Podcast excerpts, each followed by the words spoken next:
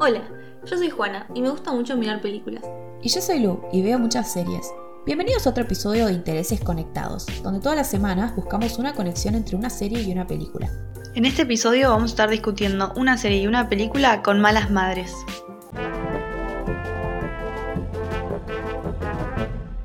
Esta semana voy a estar hablando de The Duchess, que es una comedia que en español nombraron como Casi una duquesa. La serie trata sobre la vida de Catherine, que es una madre soltera que está analizando sus opciones desde que decidió que su hija Olive necesita tener un hermano después de que ella le pidió tener uno por su cumpleaños. Vos, Juana, ¿de qué película vas a hablar? Yo elegí la película Bad Moms, en español El Club de las Madres Rebeldes.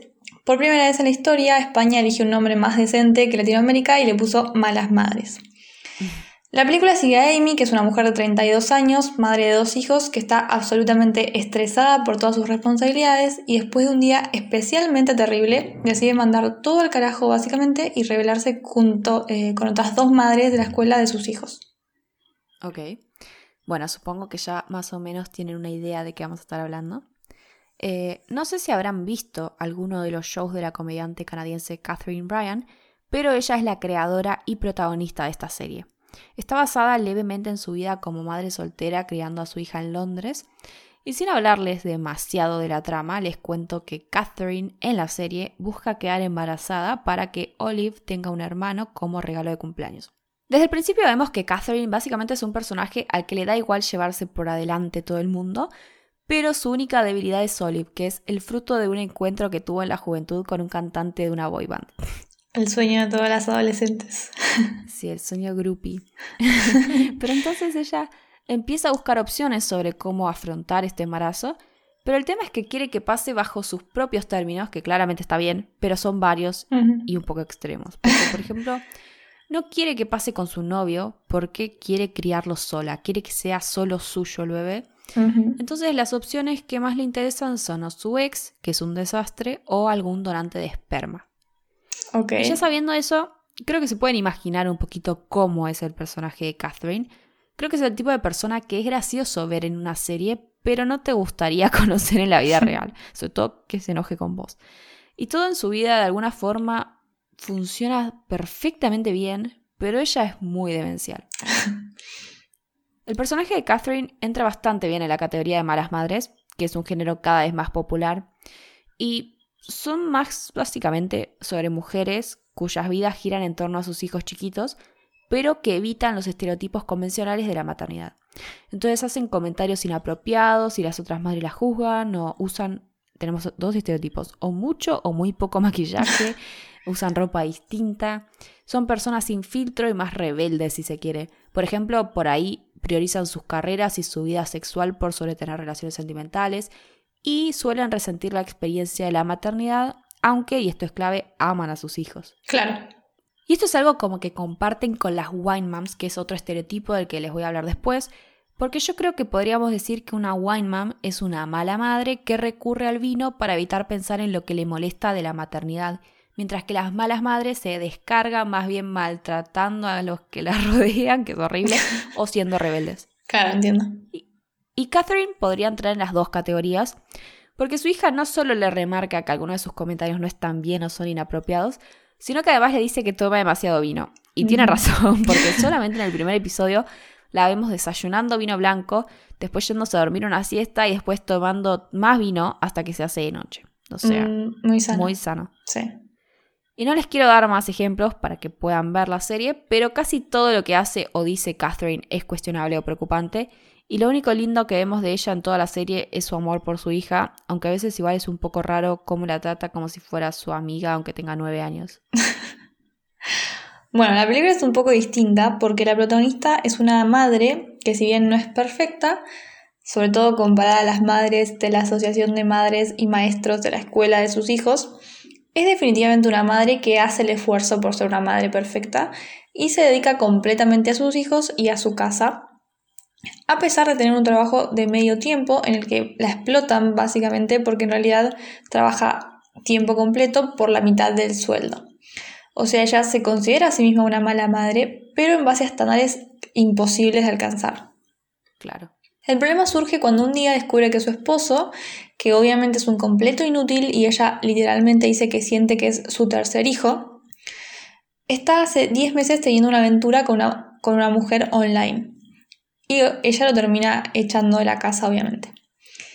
Esto sumado a un montón de cosas que le pasan en un solo día, una de ellas siendo una reunión de emergencia de la Asociación de Madres y bla, bla, bla, a la que llega de casualidad, y después de haberse esforzado mucho para llegar, que al final solo era para hablar sobre una venta de postres. Esto termina de quebrarla y básicamente decide rendirse, dejar de intentar ser la madre perfecta y aceptar que es una mala madre, y esto lo hace con otras dos mujeres, Kiki y Carla, una madre que no trabaja, eh, Kiki, que tiene cuatro hijos y no tiene una vida, y Carla, que es el, estereotipo de mala madre que vos ya describiste, o quizás hasta es peor todavía. En la película obviamente van pasando muchas cosas, es una comedia, así que muchas de esas cosas son demenciales pero graciosas.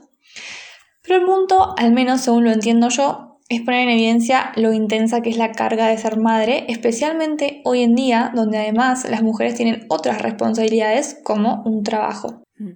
Porque antes, por ejemplo, a mediados del siglo XX, como sabemos, el lugar asignado a la mujer era el hogar para hacerse cargo de los hijos y de la casa, y no tenían otra opción que solo dedicarse a eso. En algunos casos, eh, o sea, en los casos de las mujeres de clase media y clase alta en realidad, eh, que podían permitirse empleadas ni siquiera hacían eso. Se, me viene a la cabeza, por ejemplo, Betty Draper de Mad Men, que se quedaba en la casa pero tenía una mujer que le cuidaba a los hijos, limpiaba, cocinaba, etc. Claro.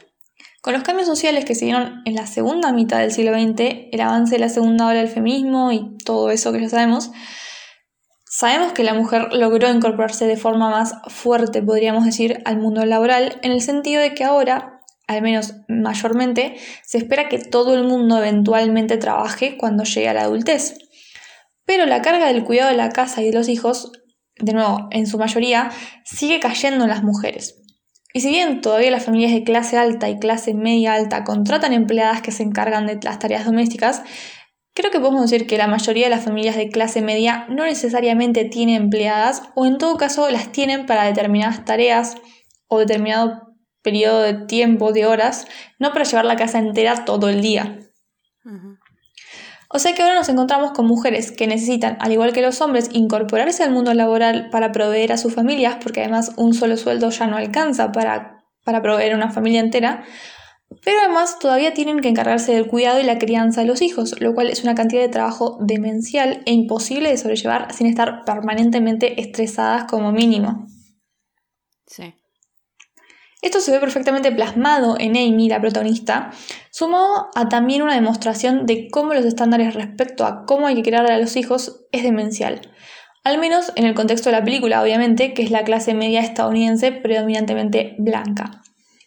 Que tienen que ser excelentes alumnos, que tienen que hacer múltiples actividades extracurriculares, que ya tienen que pensar en la universidad en Estados Unidos porque es privada y tienen que ver cómo van a entrar y cómo van a juntar el dinero para entrar que tienen que comer de determinada forma y un millón de cosas más que obviamente son las madres las que se tienen que hacer cargo de todo eso. Porque eso también está bueno en la película, que reflejan cómo la carga de la crianza está súper desequilibrada entre madres y padres. Porque como dije, por un lado tenés el esposo de Amy, que es un niño más, y por el otro tenés el esposo de Kiki, que pareciera creer que su único trabajo como padre es proveer, mientras que su esposo se encarga de criar a sus hijos y de mantener la casa a tiempo completo. Claro. Bueno, síntoma de todo lo que estás contando me parece que es cómo apareció el fenómeno de las wine moms, que es un fenómeno muy interesante. Y por si no sabían, eh, básicamente hace unos años empezaron a formar grupos de madres amantes del vino que se autodenominan así, se llaman wine moms. Y la idea es lo que dije antes, o sea, básicamente toman vino para distraerse de las presiones de la maternidad. Esto claramente existió por años, no es algo nuevo en sí, pero el tema es que ahora existen chistes masivos en internet sobre eso, cuentas que se dedican solamente a publicar sobre este tema y mujeres que dicen soy una wine mom. Claro.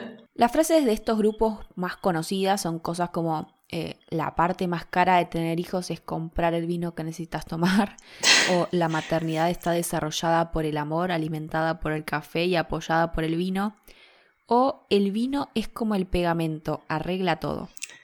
Un tanto polémico, sobre todo esta última.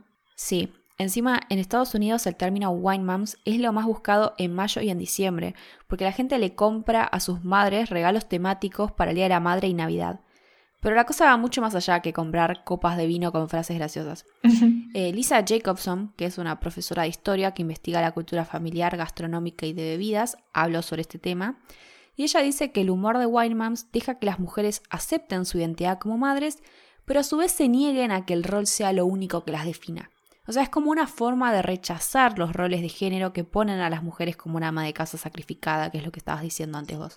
Claro. Por eso, las mujeres que se autodefinen como wine moms dicen que son mujeres muy ocupadas y cansadas, que necesitan un descanso para reírse y acordarse de que son más, son algo más además de madres. Claro. Por ejemplo, dos mujeres entrevistadas por The Atlantic contaron que ellas empezaron sus cuentas de Instagram, que son famosas sobre ser wine moms, en sus peores momentos. Por ejemplo, sus hijos no dormían, se sentían solas, tenían problemas familiares, etc.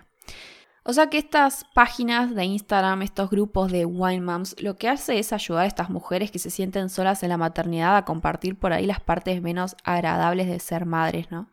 sí, El problema de este tipo de humor igual es que un poco bastante glorifica el consumo excesivo de alcohol o el uso del alcohol como un mecanismo de defensa para los padres. O sea, claramente es preocupante si una persona toma alcohol cada vez que se siente cansada, agotada, triste o lo que sea. Sí. Igualmente, según algunos estudios, las mujeres en general están consumiendo cada vez más vino. No es algo que esté relacionado solamente con la maternidad. Porque más del 40% de las mujeres estadounidenses que consumen alcohol reportaron tomar al menos reportaron tomar al menos una vez por mes, pero, y esto sí es un poco preocupante, el 20% toma de manera peligrosamente excesiva por lo menos una vez al mes.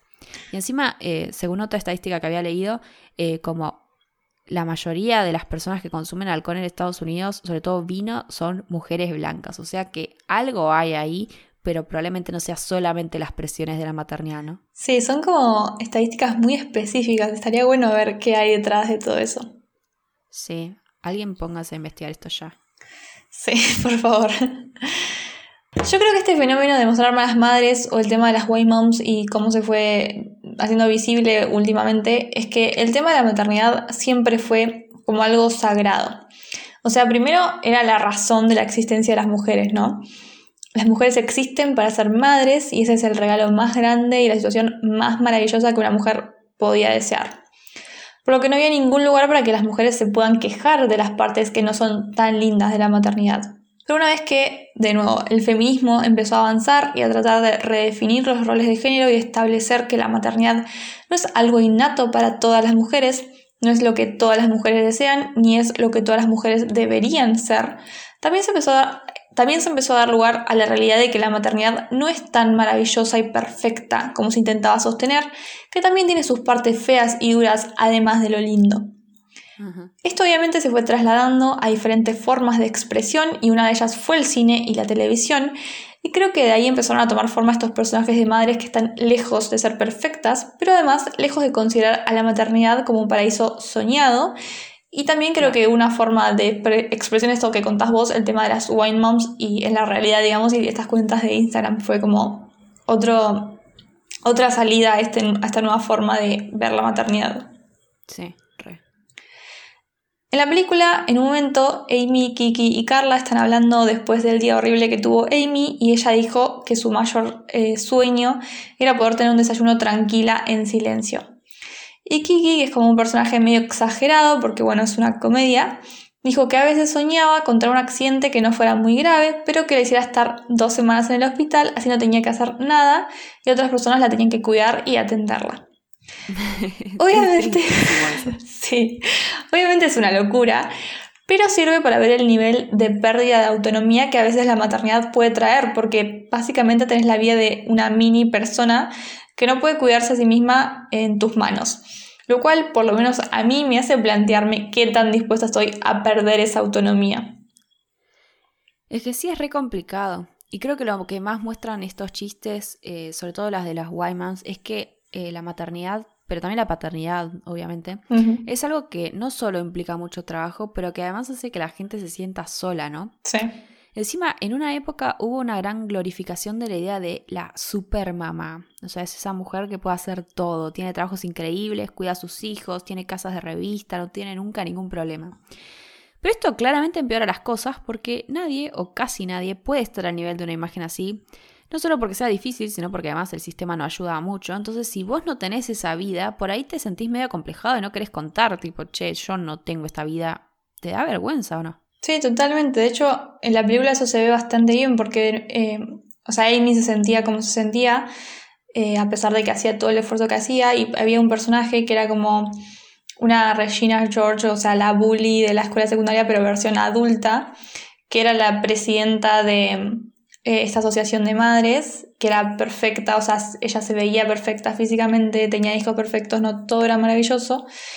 Y era como ese ejemplo de la madre perfecta a la que obviamente nadie podía alcanzar. Eh, y obviamente al final de la película igual se nota o se ve que la vida de ella no era tan perfecta como mostraba. Entonces también como está todo construido en base a una imagen que nunca es real. Es que sí, porque no, no puede ser real, aparte por lo que dije recién, o sea, el sistema no está hecho de una forma que permita que esto suceda. No. Por ejemplo, en un estudio del 2012 se señalaba que la mayoría de los espacios laborales están preparados para trabajadores sin hijos. O sea, son más propensos eh, a contratar gente que no tenga hijos, pero más está pensado sin tener en cuenta que vos tengas hijos a los que regresar a tu casa, ¿no? Sí. Encima en Estados Unidos aumentó el costo de las guarderías y es un país en el que estadísticamente los abuelos ayudan menos en el cuidado de los nietos en comparación a otros países. ¿Por qué? Porque tienen que seguir trabajando. Entonces, eh, esto es un detalle que parece menor, pero es importante también, porque si tenés que trabajar, ¿qué haces con tus hijos? Y en cada país esta diferencia también se nota con las clases sociales, porque por ahí eh, está más accesible la guardería, pero vos personalmente no lo puedes pagar y tú, encima tus padres, que por ahí te podrían dar una mano, también están trabajando. Es que sí, o sea, complicado. esto que decíamos hace un rato de, de cómo ahora la mujer se ve en la obligación prácticamente de salir al mundo laboral, más allá de que sea un derecho conquistado, porque hay que salir al mundo laboral porque ahora solamente un sueldo no alcanza para mantener una familia. Y eso es así una clase media, imagínate para eh, las mujeres de clase baja que por ahí tienen que tener más de un trabajo eh, para poder proveer a su familia y encima tienen que cumplir con todas las roles de género de la maternidad y el cuidado del hogar. Y a veces hasta que madres que son madres solteras, que ni siquiera tienen, aunque sea el apoyo de un segundo sueldo, ni siquiera te digo un marido que cuida a sus hijos. Claro. Bueno, y también Jacobson eh, señalaba que hay un poco de clasismo en esto de las wine moms, porque las preocupaciones que tienen son básicamente las mismas que tienen todos los padres, pero algunos encima tienen problemas extras que se solucionarían con cosas como políticas públicas, estas cosas de las que estuvimos hablando recién. Sí. Pero encima esos padres no siempre pueden costear una pausa para tomar vino, porque hay cierto privilegio en poder tener eh, un rato para tomar vino y mientras maneja una cuenta de Instagram, ¿no? o sea, no lo puede hacer cualquiera. Totalmente. Bueno, y la moraleja de la película para mí es que todas son malas madres porque ser buena madre es imposible, pero que eso está bien porque estas mujeres aman a sus hijos y lo más importante es criarlos para que sean buenas personas. Me parece que está bueno ese balance en mostrar que en la maternidad no todo es color de rosa, pero sin ir al extremo de que las protagonistas literalmente odien a sus hijos. Si bien lamentablemente eso es algo que puede pasar, y eso nos puede plantear el tema de qué pasa cuando un mandato está tan instalado que termina arruinando la vida de muchísimas personas, porque la maternidad como mandato es algo que está fuertemente instalado hasta el día de hoy, aunque ya seamos una generación que está más dispuesta a plantearse la posibilidad de que quizás no queremos tener hijos. Totalmente. Pero antes la gente tenía hijos porque era lo que había que hacer y punto, no se lo planteaban en ningún sentido. Y eso trae muchos problemas porque, como venimos diciendo, es probablemente la responsabilidad más grande del mundo y es algo que realmente tenés que querer. Y toda esa gente, madres y padres incluidos, que tuvieron hijos porque sí, pero no estaban capacitados para hacerlo o no es lo que deseaban ser, trajeron hijos al mundo y probablemente en algún sentido por lo menos les arruinaron la vida. Porque eso impacta en la vida de una persona. Es que sí. Es un tema re complicado, obviamente, y y que haya gente que tuvo hijos por mandato no significa que son pésimos padres necesariamente, obviamente. Pero está bueno abrir la puerta a la realidad de que la maternidad y la paternidad también no son un cuento de hadas maravilloso, requieren mucha responsabilidad y mucho deseo y no es algo que todos deberíamos hacer necesariamente, que existe la posibilidad de que no sea lo que ocurre en nuestras vidas y siempre lo importante es tener la posibilidad de decidir que lamentablemente no la tenemos todos. Totalmente. Y bueno, como ya creo que no queda nada más para agregar, eh, me parece que les voy a contar qué me pareció la serie. Dale. Eh, yo vi esta serie porque me daba curiosidad, básicamente. Eh, había visto los especiales de comedia de Catherine y me dieron gracia, entonces quería ver cómo iba a ser de Duchess. La historia es entretenida, no es la mejor serie que haya visto y por momentos el personaje de Catherine es como que se aleja mucho de la realidad. Claro. En el mal sentido, porque decís, eh, realmente espero que nunca exista alguien como Catherine. Pero bueno, es divertida igual y si les interesa, está en Netflix y va a ser solamente una temporada porque cancelaron la segunda, así que si quieren verlo es algo corto. A mí la película, la verdad, me pareció bastante divertida y dentro de lo posible, dado el género, me pareció que el mensaje estaba copado porque no estaba demonizando a estas malas madres. Y como dije, abre la, la puerta a ver lo negativo o complicado que conlleva ser madre, así que la verdad la recomiendo si tienen ganas de ver algo de ese estilo. Esto es todo por esta semana. Esperamos que les haya gustado. No se olviden de seguirnos en Twitter, arroba interesesconnect. Intereses C-O-N-E-C-T. Y suscribirse en la plataforma donde nos estén escuchando. Spotify, Apple Podcast o YouTube. Hasta la semana que viene.